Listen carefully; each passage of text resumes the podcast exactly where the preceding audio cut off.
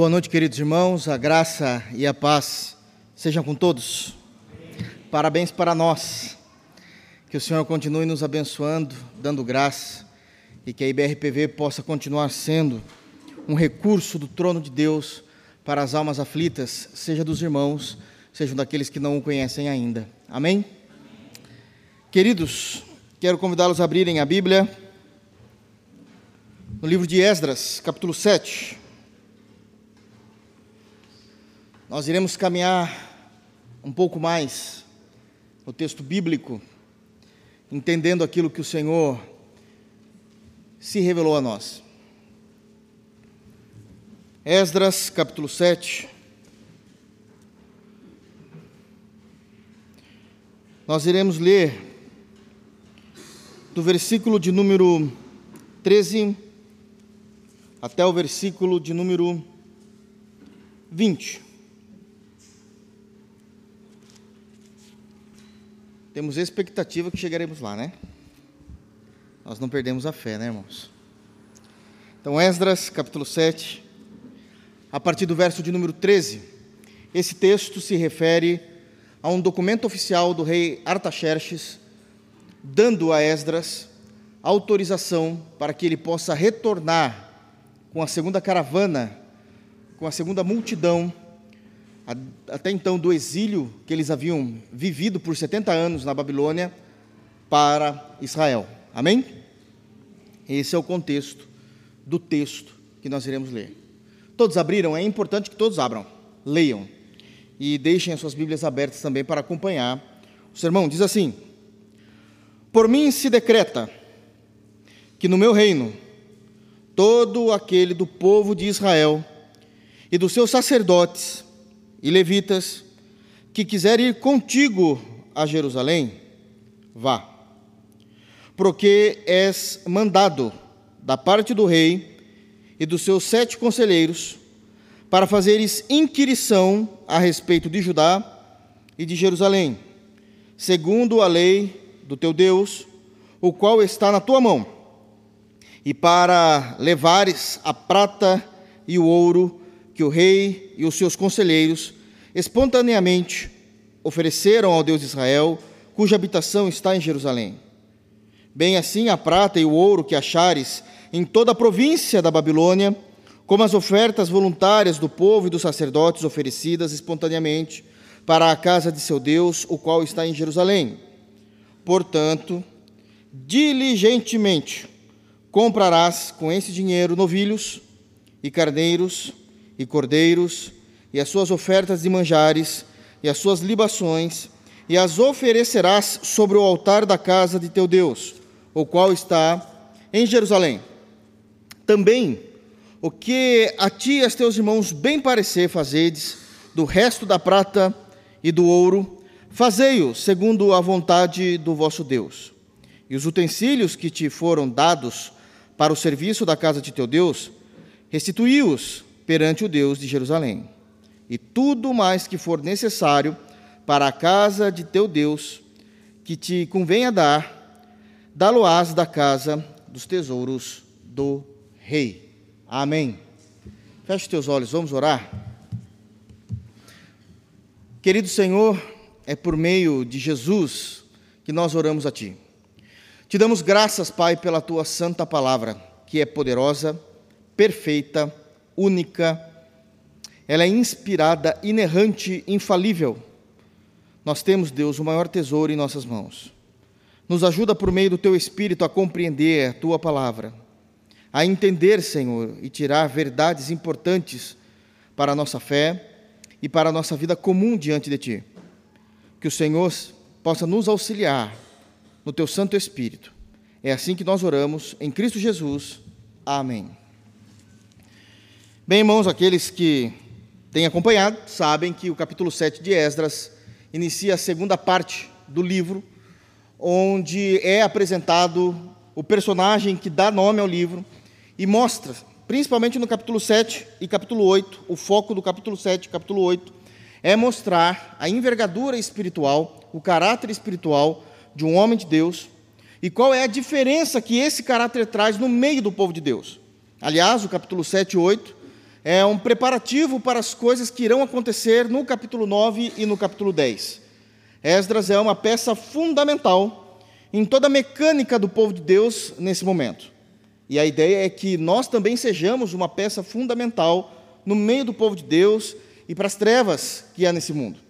Aquilo que Esdras foi no seu tempo, a ideia é que nós possamos entender a sua vida e aplicar essas verdades, essa maturidade espiritual, esses desejos que ele tinha de viver e servir para a glória de Deus e aplicar isso no nosso dia a dia.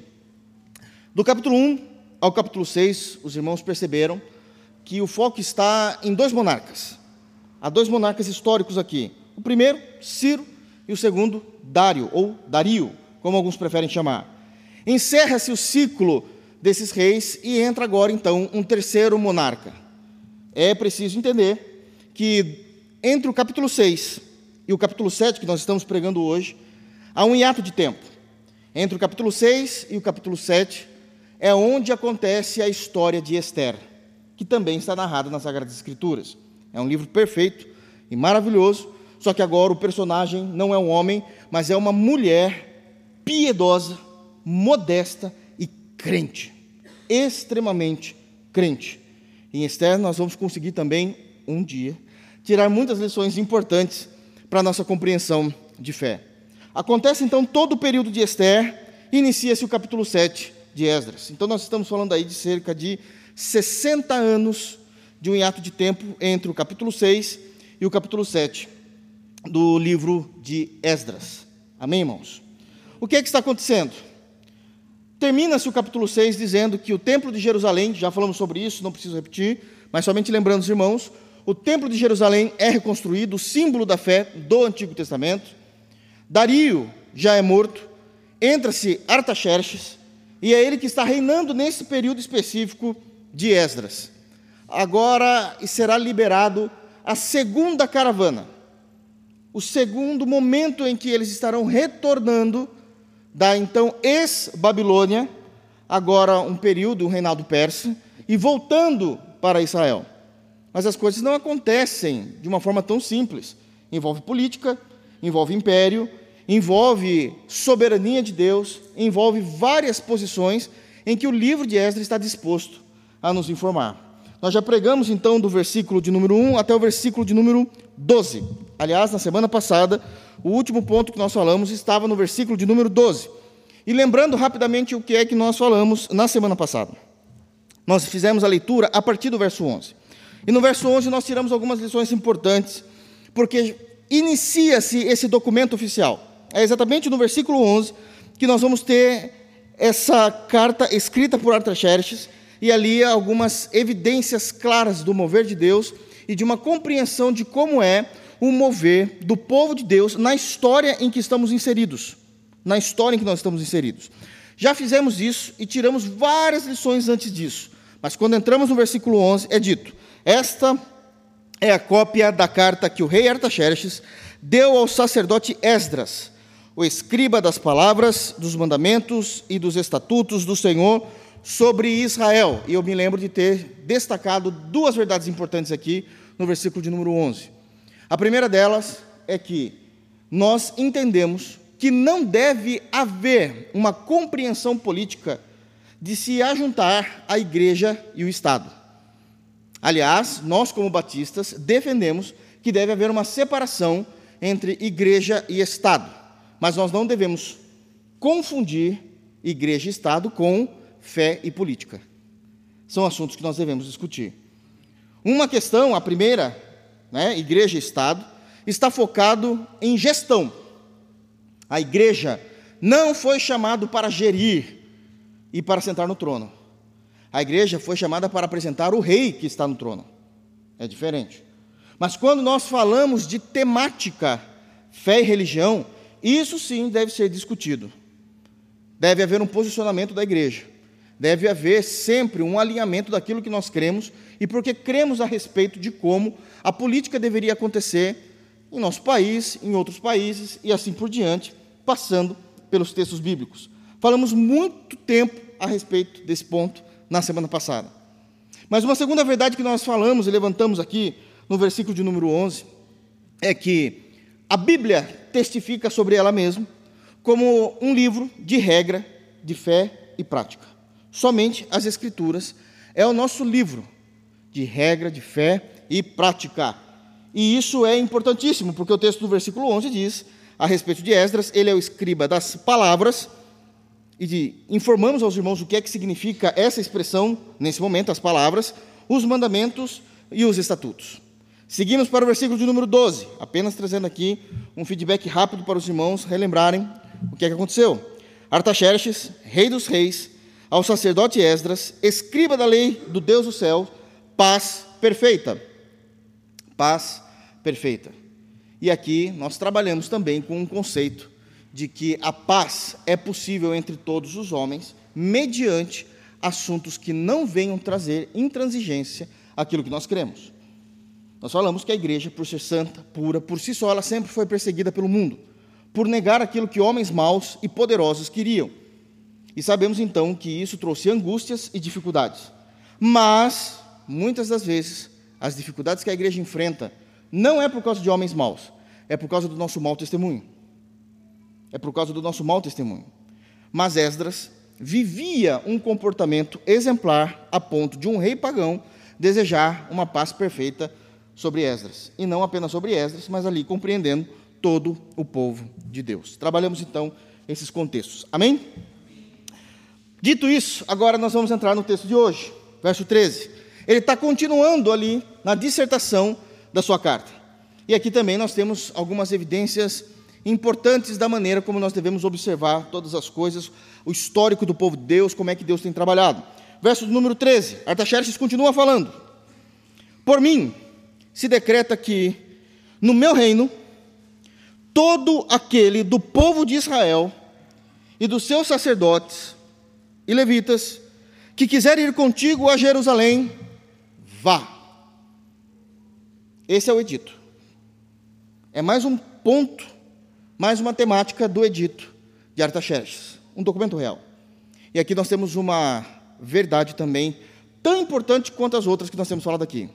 Então, em primeiro lugar, no dia de hoje, nós temos aqui algo que precisamos compreender, que é a retidão, a retidão de um pode alcançar a muitos. A retidão de um pode alcançar a muitos. Eu poderia muito bem trabalhar o versículo de número 13 de algumas formas que nós já trabalhamos no passado em outras situações. Por que eu digo isso? Porque o que Artaxerxes está fazendo com Esdras, Ciro, no início do livro, no capítulo 1, já tinha feito com todo o povo. Dario, a partir do capítulo 4, ao final do capítulo 4, início do capítulo 5, ele também vai liberar a reconstrução do templo. E poderíamos passar aqui pela doutrina da soberania, mas nós já falamos disso. Deus continua soberano nesse texto. Passamos aqui também por uma outra lição que já falamos, onde Deus usa homens maus, ímpios, para cumprir os seus projetos. Deus fez isso com Ciro, Deus fez isso com Dario, e Deus está fazendo isso com Artaxerxes. Mas eu não preciso dizer isso novamente, porque já falamos disso também. Poderíamos tratar de uma outra doutrina importante, já falado também aqui, a doutrina da providência divina, onde Deus ele vai manipular a história para que todas as coisas ocorram da forma como ele determinou em sua mente e seu coração. E assim acontece, porque o povo iria, de uma forma ou outra, ser liberto após os 70 anos. A doutrina da providência caminha perfeitamente aqui. Mas hoje, em específico, nesse texto, eu não quero abordar questões necessariamente que saem do trono de Deus mas questões que saem de um coração devoto a Deus. E nós vemos a retidão de Esdras nesse texto. Percebam que quando Artaxerxes está escrevendo o rei, está escrevendo o edito, o crivo de libertação de todo o povo de Deus para retornar para Israel está na pessoa de Esdras. É o que o texto está dizendo. Percebam o que ele está dizendo aqui, irmãos? Isso aqui é importante. Por mim, o rei está dizendo exatamente isso. Se decreta no meu reino, e esse reino, ele está falando de todas as nações que ele já tinha conquistado. O reino persa estava enorme nesse momento, gigante, o maior império até então. Até então. E ele diz que no reino dele, todo aquele do povo de Israel e dos seus sacerdotes e levitas que quiser ir contigo a Jerusalém, vá. Toda a libertação desta segunda caravana, toda a permissão desse monarca a respeito da liberação do retorno do povo de Deus para Israel está sustentado em um único homem, Esdras. Porque a vida exemplar de Esdras, o comportamento temeroso de Esdras diante de Deus, a sua presença diante do rei, a maneira como ele conduzia a sua fé, fez com que o rei libertasse o povo. Nós já sabemos, a soberania está aqui, os decretos estão aqui, a providência está aqui, mas para o rei, o crivo dele é Esdras. O crivo dele é Esdras. O que eu quero dizer é que muitas vezes a nossa vida em Deus, a nossa retidão, a nossa piedade, vai alcançar muito mais pessoas do que apenas a nós mesmos. Do que a nós mesmos. Esdras sabia disso. Esdras vivia por isso. Mas não é a única vez que isso acontece nas Escrituras. O que falar de José do Egito? Vocês se lembram dele? Uma vida terrível, mas um moço de Deus. Em Gênesis capítulo 37 começa a narrativa da história de José. Começa a ser narrado que Jacó teve doze filhos. Nesses doze primeiros filhos, José era o mais jovem. José era o mais jovem. Jacó já era um homem um pouco complicado. Quando Jacó roubou a primogenitura de seu irmão, e agora seu irmão querendo matá-lo, e ele sai da casa do seu pai, eu já falei, muitas vezes a gente lê a Bíblia com os olhos como se as coisas acontecessem no Brasil. No Ocidente, século 21. Isso é um erro. Deixa eu falar uma coisa para vocês. Quando Jacó, é Jacó, fez isso, essa brincadeira boba, de se vestir, colocar a roupa do irmão, fugir, sabe quantos anos ele tinha? 71. É, mimado, né?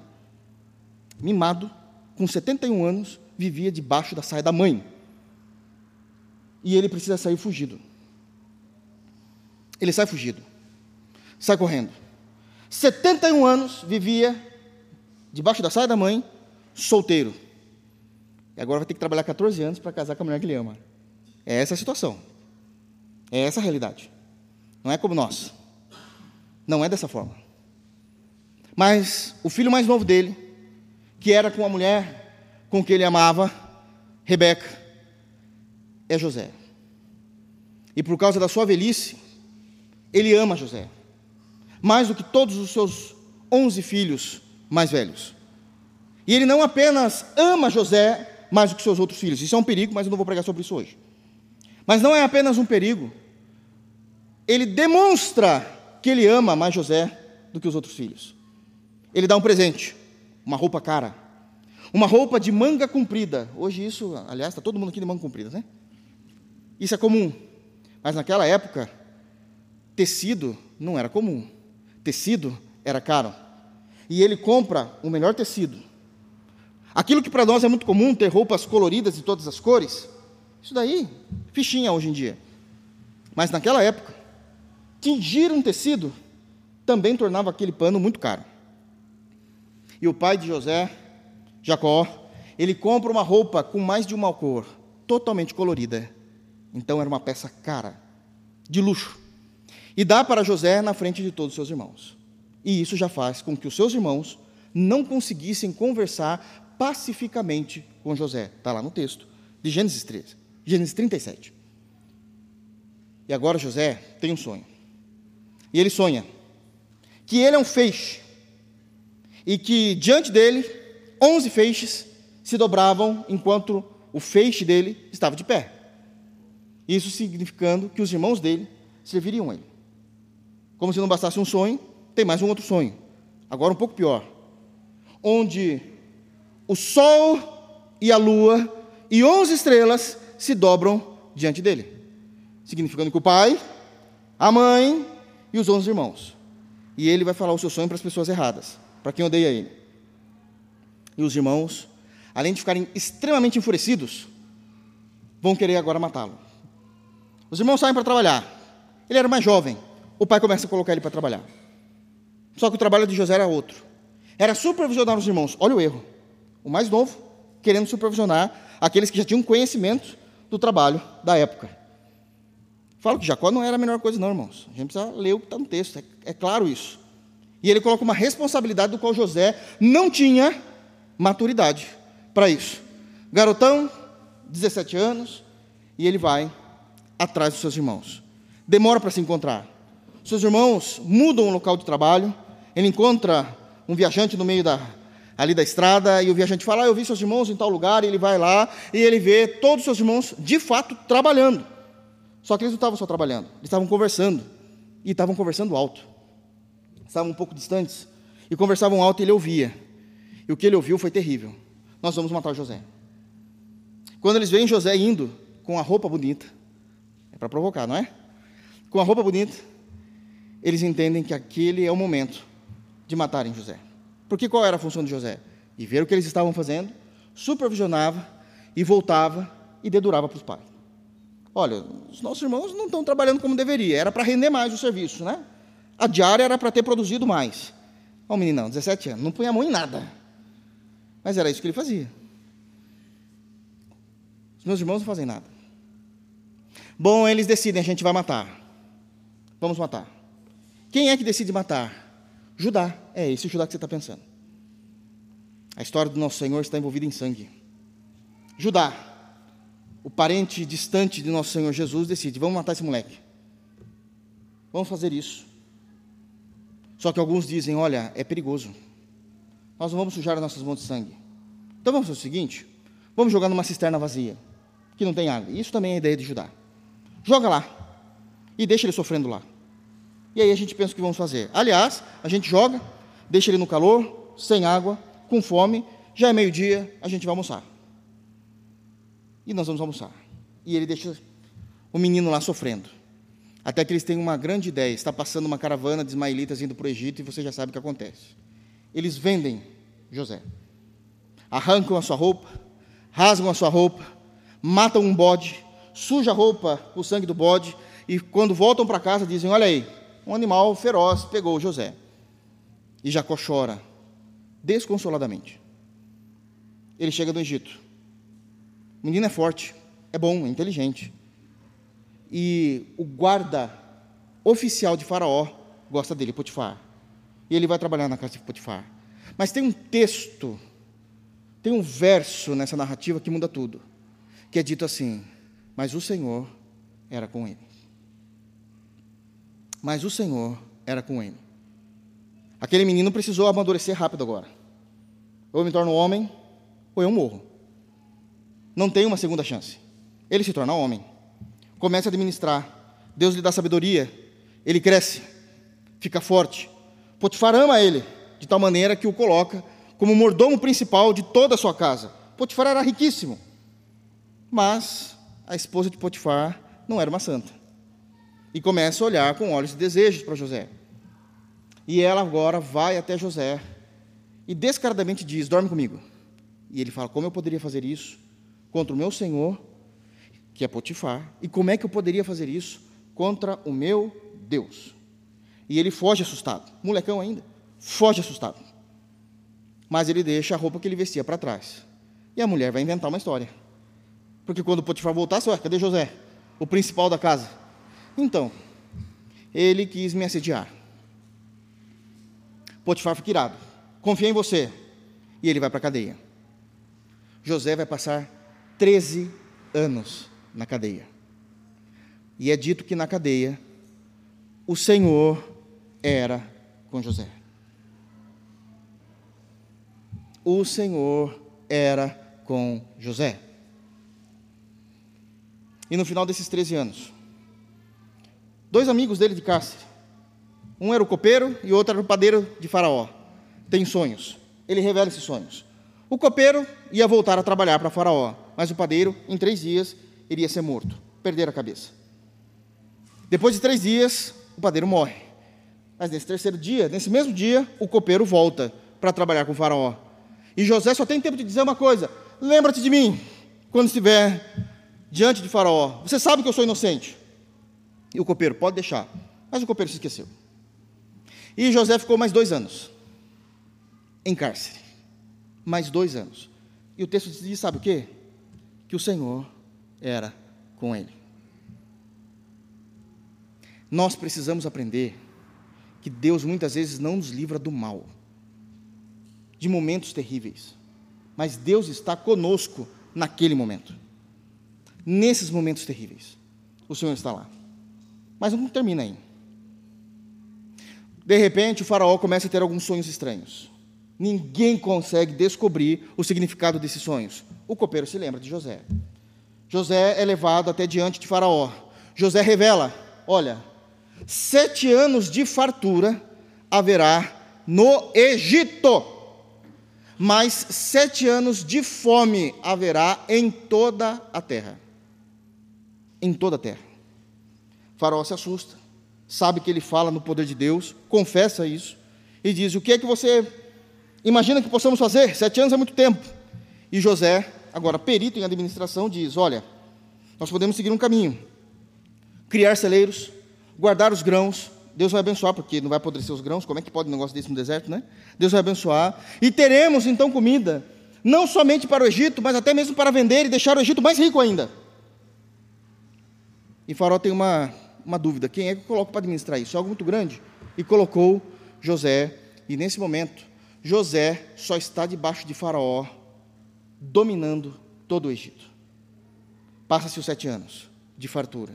Chega os sete anos de fome em toda a terra, inclusive na casa de Jacó. Jacó tem dinheiro, mas não tem comida. E manda seus filhos irem para o Egito comprar essa comida. Eles vão até lá, mas não reconhecem José. José os reconhece na primeira vez que os vê. Fica quieto. Quer saber como estão os irmãos? Quer saber de onde veio? Se o pai está vivo? E descobre que tem um irmão mais novo. Benjamim nasceu. E ele agora com o coração cheio de alegria. E você diz: como é que pode isso? Ele está diante daqueles que mudou toda a vida dele, mas ele está pulsante de alegria. Como é que isso pode? É porque José continuava reto diante de Deus, mesmo diante das dificuldades. A gente precisa aprender com Esdras. A gente precisa aprender com José.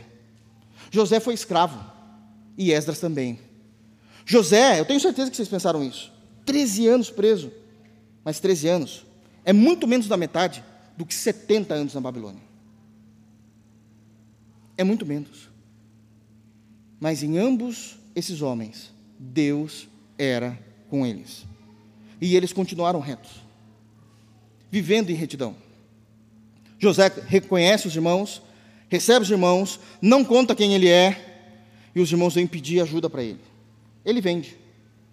Ele vende toda a comida necessária, pega o dinheiro dos irmãos.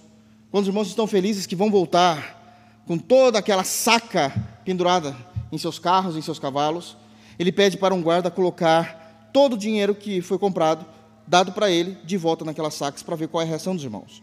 Os irmãos não vão abrir esses sacos no deserto, só vão perceber isso quando voltaram. Depois, a comida acaba, né? São sete anos. E Jacó pede para os irmãos voltarem.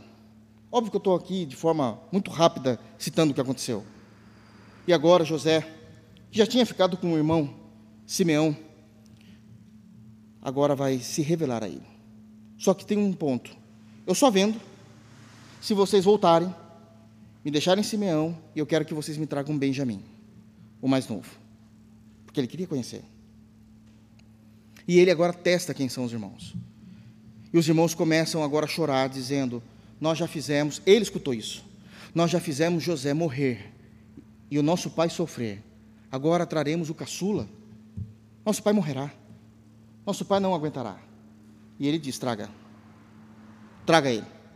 Eles vão, Jacó reclama, mas libera, em choro, dizendo: Vocês querem perder e matar todos os meus filhos? José já não existe mais. Benjamim vocês estão levando e Simeão já está com ele. Querem me deixar sem filhos? Mas quando eles chegam, eles se humilham diante de José. José sai correndo. Imagina a cena. Vai para um quarto escondido, chora, porque não aguenta. Volta e se revela: Eu sou José, a quem vocês mataram e venderam para o Egito. Eu darei tudo o que vocês precisam, porque eu amo vocês. O mal que vocês fizeram, Deus retornou em bênção, porque eu perdoei vocês. Qual é a prova disso? Eu tenho dois filhos. O primeiro eu chamei de Manassés, que significa esquecimento no hebraico. O segundo, Efraim, que o Senhor, na dificuldade, me prosperou. Ainda há muitos anos de fome que Deus vai mandar sobre toda a terra. Vocês vão morrer, mas eu vou trazer vocês. Voltem, falem ao meu pai que eu estou vivo. Falem da glória em que eu vivo hoje, o quanto eu sou forte no Egito. Traga papai, traga suas esposas, tragam todos seus filhos para cá. Um total de 75 pessoas foram para o Egito. Quando eles chegaram até lá, José os leva diante de Faraó e diz: É a minha família. Preciso de um lugar para eles. Faraó fala assim: É a sua família? Sim, a minha família, hebreu de hebreus. E Faraó diz: Então eu quero que todos vocês morem na terra de Gozen, a melhor terra do Egito. Por causa da retidão de um homem, Deus salvou a tua e a minha história. Porque se não fosse pelos filhos de Jacó, especificamente Judá, nós não creríamos em Jesus. A retidão de um homem alcançou a nossa história. A retidão de um homem permitiu que Judá continuasse vivo e não morresse de fome. A retidão de um homem fez com que a bênção de Abraão, já morto nesse momento, fizesse com que os seus filhos morassem na melhor terra, enquanto Deus derramava juízo sobre todos os lugares. A nossa retidão não alcança apenas pessoas, mas pode alcançar décadas. A nossa retidão transpassa tempo, porque é assim que Deus trabalha. Por causa de um homem, Esdras, todos aqueles deveriam voltar para Jerusalém, para Israel. Por causa de José, o pacto de Deus estava seguro. O pacto de Deus estava seguro. Temos uma lição importante nisso. Você pode não ver, você pode não entender, você pode não sentir, mas no mundo espiritual, todas essas coisas são reais. Sejamos retos. Sejamos retos. Davi vai surgir mais para frente. E ele vai escrever uns salmos, entendendo a retidão dos antigos. E ele vai dizer: Senhor, quem habitará no teu alto e sublime monte, aquele que for limpo de coração e reto em suas mãos. É uma característica do povo de Deus. Independente da situação, seremos retos diante de Deus. Amém? É importante o que essa carta diz. Toda a história de Israel estava sendo sustentada em Esdras. Olha a maturidade e olha a envergadura espiritual de um homem desse. Percebam como isso é sério. Percebam. 14. Continuando. Vamos ler aqui, porque faz parte de um mesmo texto, do 14 ao 16. Porquanto és mandado da parte do rei e dos seus sete conselheiros, para fazeres inquirição a respeito de Judá e de Jerusalém, segundo a lei do teu Deus, o qual está na tua mão e para levares a prata e o ouro que o rei e os seus conselheiros espontaneamente ofereceram ao Deus Israel, cuja habitação está em Jerusalém.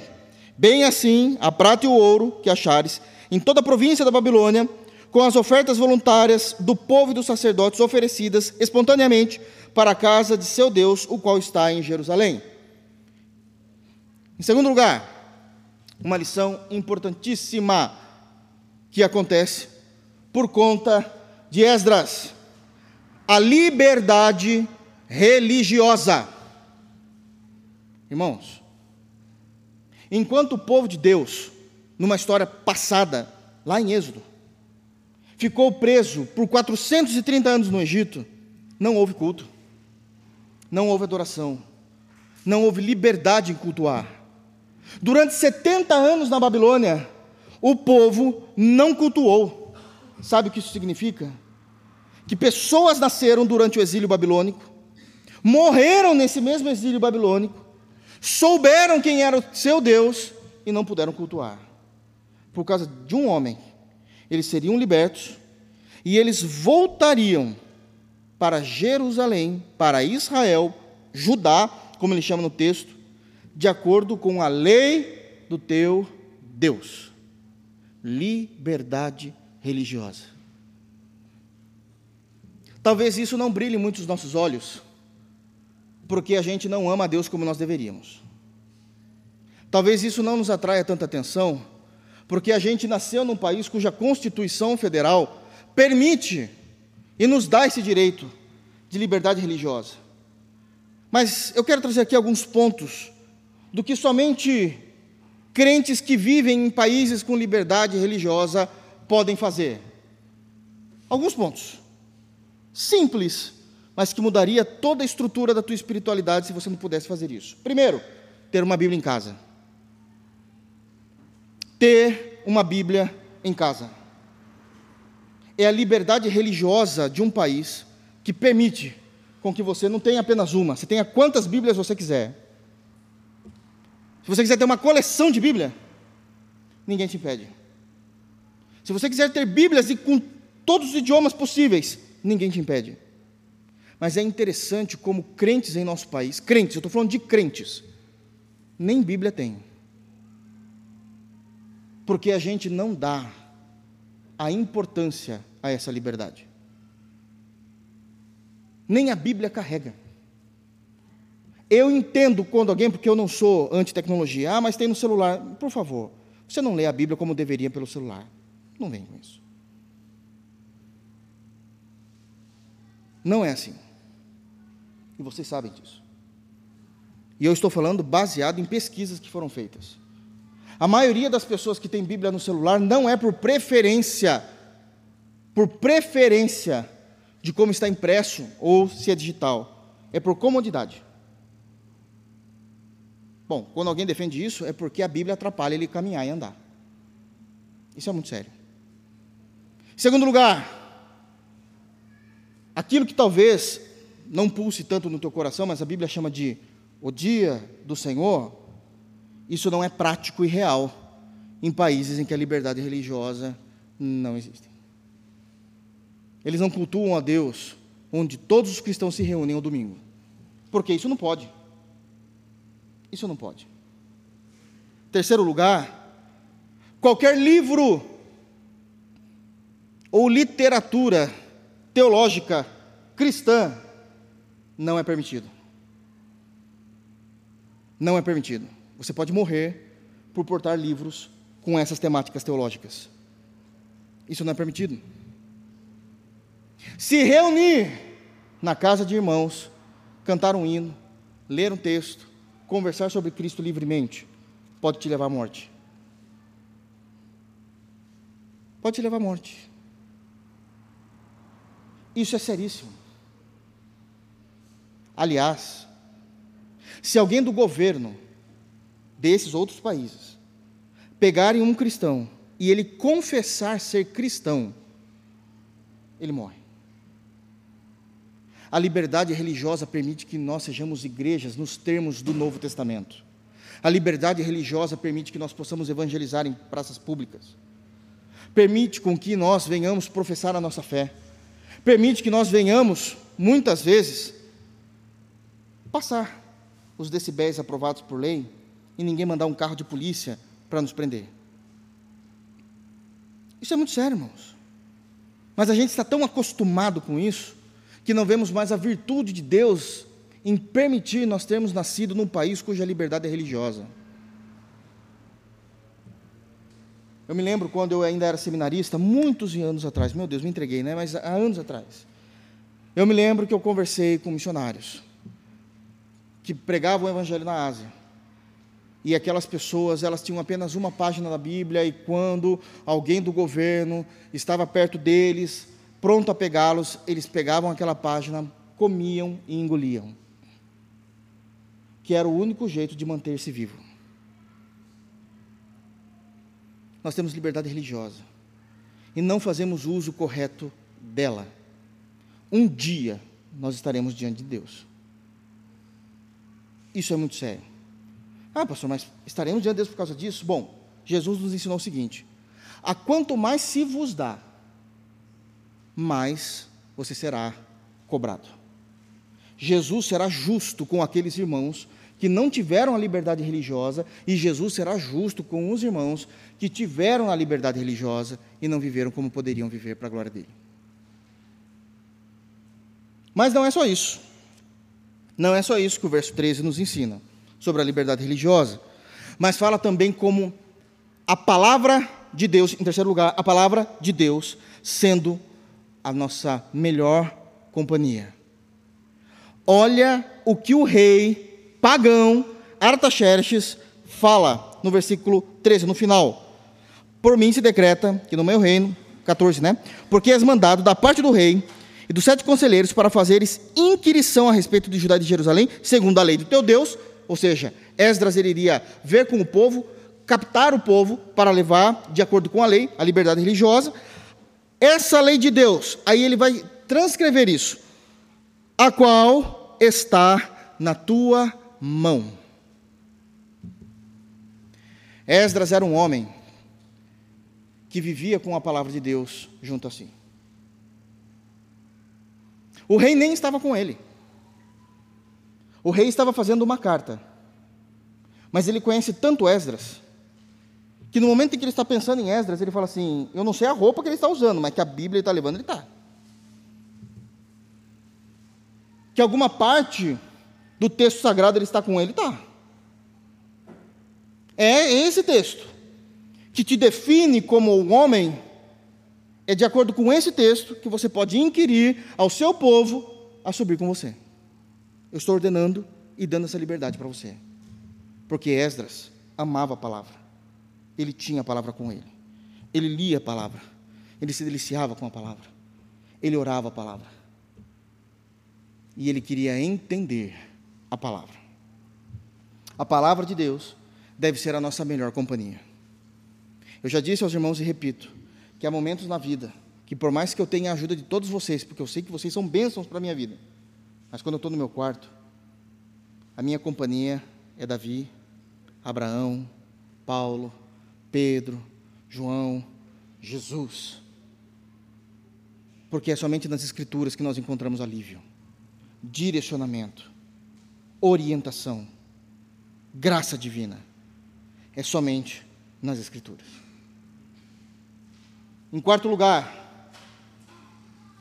ainda dentro desse contexto do 14 ao 16, que Deus provê os recursos necessários para a nossa fé.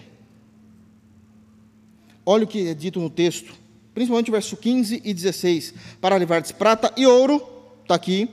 Verso 16: Bem assim, a prata e o ouro que achares em toda a província da Babilônia, com as ofertas voluntárias do povo e dos sacerdotes oferecidas espontaneamente para a casa de seu Deus, ao qual está em Jerusalém. Aqui é um ponto importantíssimo. A primeira caravana que subiu com Zorobabel, capítulo 1 a capítulo 6, Deus já tinha suprido o seu povo com estas mesmas coisas debaixo do reinado de Ciro e Dario. Troca-se o monarca, não é o primeiro, direto, que passou o Xerxes primeiro, depois vem o Artaxerxes. Aqui já é o segundo depois de Dario. Vem Artaxerxes. E Deus faz a mesma coisa com a segunda caravana. Por que é que Deus faz isso? Porque Deus é, conforme as Escrituras, o mesmo ontem, hoje e eternamente. Ele não muda, ele tem o mesmo cuidado, o mesmo cuidado que ele teve com a caravana de Zorobabel, é o cuidado que ele teve com a caravana de Esdras, é o cuidado que ele teve com a caravana de Neemias, é o cuidado que ele tem com a sua vida e comigo. Ele não muda. Não há sombra de variação em Deus. E é nisso que nós confiamos. Deus cuidou de Zorobabel e toda a caravana. Deus cuidou de Esdras da mesma forma em toda a caravana. Fará isso com Neemias. Com to... E fará mesmo. Lá no livro de Neemias, Neemias leva até madeira. Tá, é só ler lá, tá lá. Até a madeira real ele leva. Deus cuidou. Deus cuidará de nós. Nós precisamos crer que a mesma forma como Deus cuidou do seu povo na antiguidade, cuidará de nós. Cuidará de nós. Amém? Quinto lugar, versículo 17. Portanto, prestem muita atenção agora. Diligentemente comprarás com esse dinheiro, dos versos 15 e 16, novilhos e carneiros e cordeiros e as suas ofertas de manjares e as suas libações e as oferecerás sobre o altar da casa de teu Deus, o qual está em Jerusalém. Sabe quem está falando isso? Um ímpio. Um ímpio. Está falando, esse é o correto, de acordo com aquilo que você crê, Esdras. A grande pergunta é: como é que tu sabe que é assim que nós cremos? Por causa de duas pessoas, Esther e Esdras. Eram influenciadores. Ímpios conheciam a doutrina, tinham ouvido falar de quem era Deus. Esther revolucionando do lado de dentro, Esdras revolucionando do lado de fora de todo o setor político. Eles conheciam, eles testemunharam. E ele fala: então você vai ter que fazer isso, viu? Não se esquece, não, hein? É assim que está lá escrito no livro que está na tua mão. É assim. Sabe o que é interessante e preocupante? É que um ímpio sabia falar de doutrina, e eu me entristeço quando crentes não sabem falar dela. Isso é muito sério. Mas aqui também a gente tem um princípio importantíssimo. Da mesma forma como no final do verso 16 nós conseguimos perceber que Deus agiu da mesma forma como no passado, no versículo 17 Deus revela que Deus espera que nós sejamos como esses homens do passado. A mesma coisa também foi dita por Ciro e por Dario. Olha, levem desses tesouros, construam, não era mais o caso aqui, construam o templo, reconstruam o templo, sirvam a Deus. De acordo com a fé de vocês, vem Artaxerxes. Muda-se algo, o templo não precisa mais se construir, já está levantado. Como a gente aplica isso? Bom, se o templo não precisa construir, então cultuem da forma como Deus ordenou na lei de Moisés. Como trazemos isso para a nova aliança? Sabemos que a administração, a administração do culto mudou do antigo para o novo, por causa da revelação progressiva. A nova aliança nos ensina isso. Mas o espírito de temor a Deus e de vida em Deus continua o mesmo. Continua o mesmo. Nós não precisamos levantar o templo. Jesus já falou isso em João 4. Nós não precisamos mais desses sacrifícios dito aqui por Artaxerxes. A carta aos Hebreus vai desmontar todo esse argumento, mas nós precisamos servir à maneira do Novo Testamento, com esse mesmo espírito. Deus, ele é o mesmo ontem, da forma como ele agiu no passado, ele age hoje. Da forma como irmãos agiram no passado, Deus espera que nós venhamos agir hoje também. Com essa fidelidade, com essa realidade. Aquilo que Deus nos dá é para glorificar a Deus também. Isso é importante. Aquilo que os irmãos do passado fizeram, a título de adorarem e cultuarem a Deus, é o que nós devemos fazer no momento presente. Verso 18. E aqui nós temos uma outra verdade importante. As bênçãos de Deus também são para uso pessoal, desde que dentro da sua palavra. 18. Também o que a ti e a teus irmãos bem parecer fazedes do resto da prata e do ouro, fazei-o segundo a vontade de Deus. Deus permite, com que as bênçãos que ele derrama sobre o seu povo possa ser usado para uso pessoal. Para adquirir, para comprar, para se alegrar, para se entreter. É permitido biblicamente. Só que existe aqui um crivo, desde que seja lícito segundo Deus. É lícito o que estamos fazendo com o nosso dinheiro? É lícito o que estamos fazendo com o nosso salário?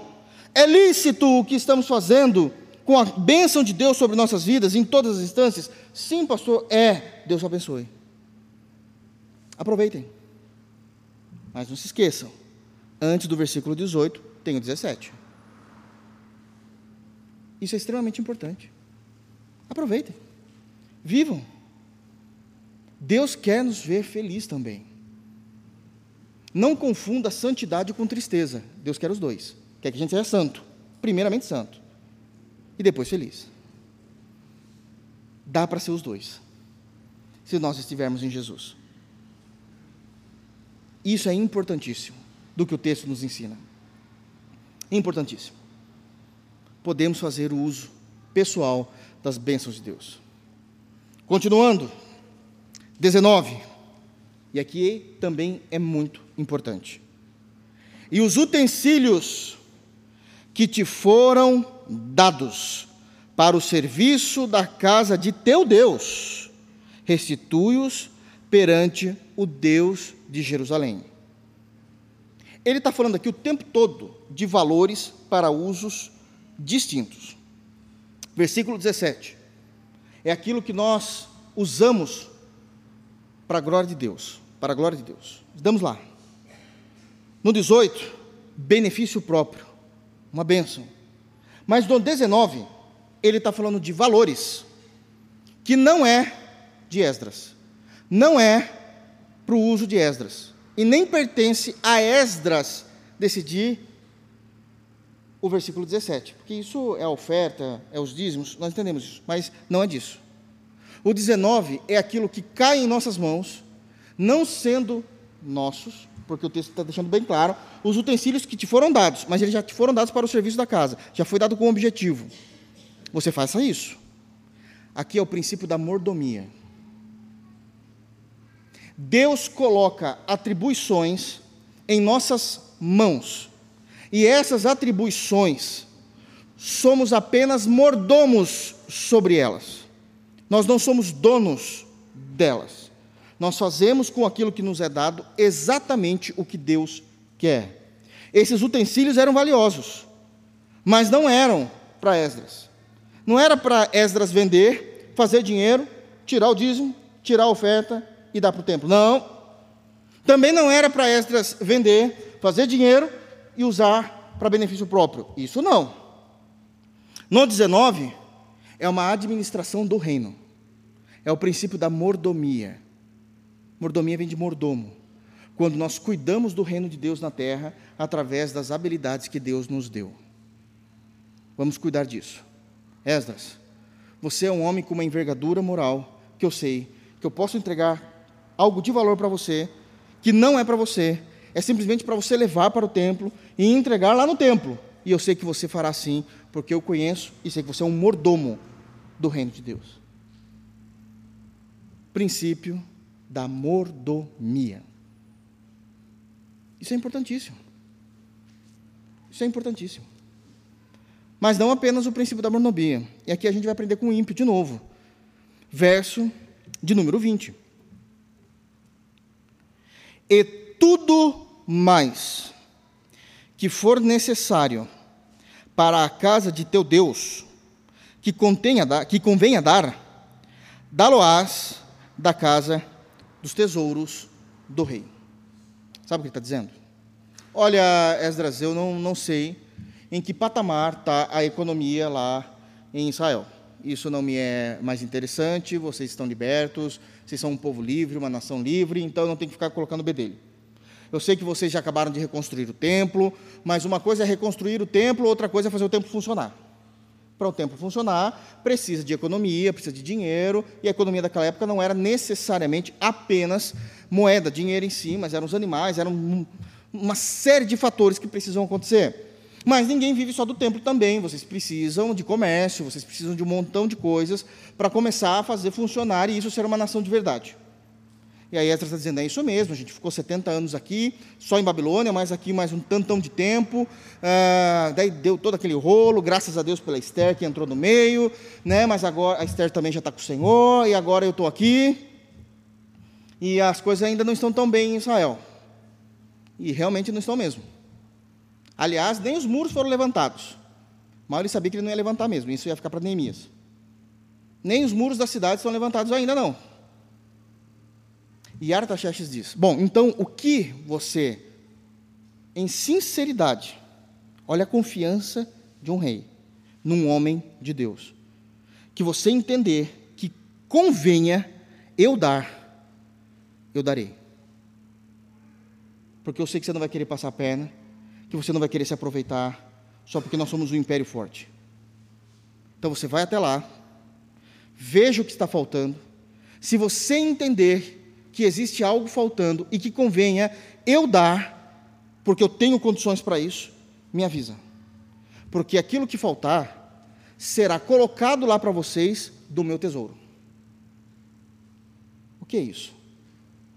Deus levanta pessoas para manter a sua obra.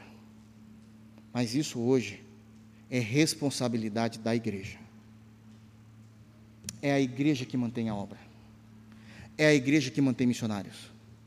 É a igreja que mantém um pastor. É a igreja que mantém o próprio corpo local. Quem estende a mão aos irmãos necessitados é a igreja. Aqueles que ajudam os irmãos é a igreja. Somos nós. E fazemos isso com o mesmo caráter de Esdras. Existe uma necessidade real, existe uma necessidade legítima, eu sei que há, aqui no caso do texto, lá haverá não somente o templo, mas há levitas e sacerdotes, também o sumo sacerdote. Tudo precisa ser muito bem organizado.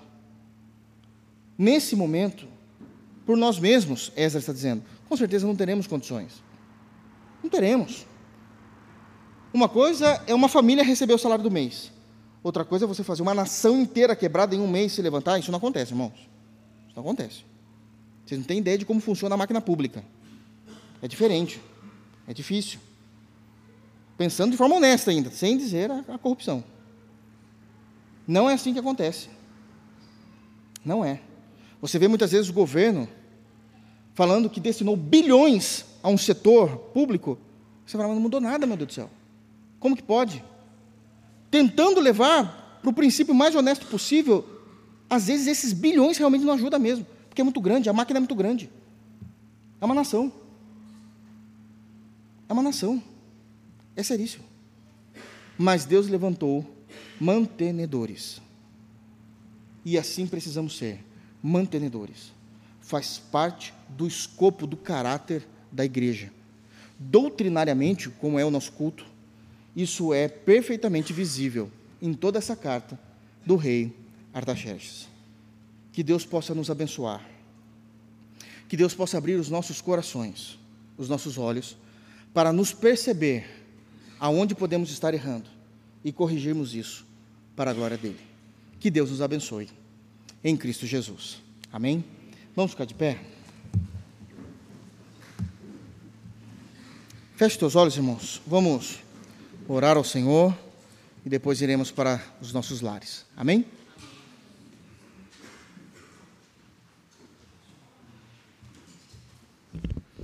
Oremos, irmãos.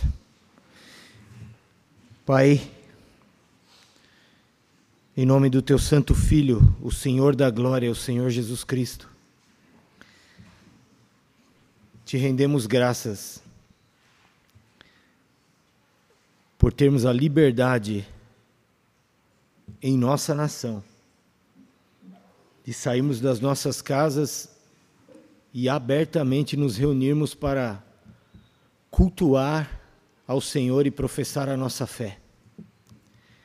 Essa noite nós experimentamos isso.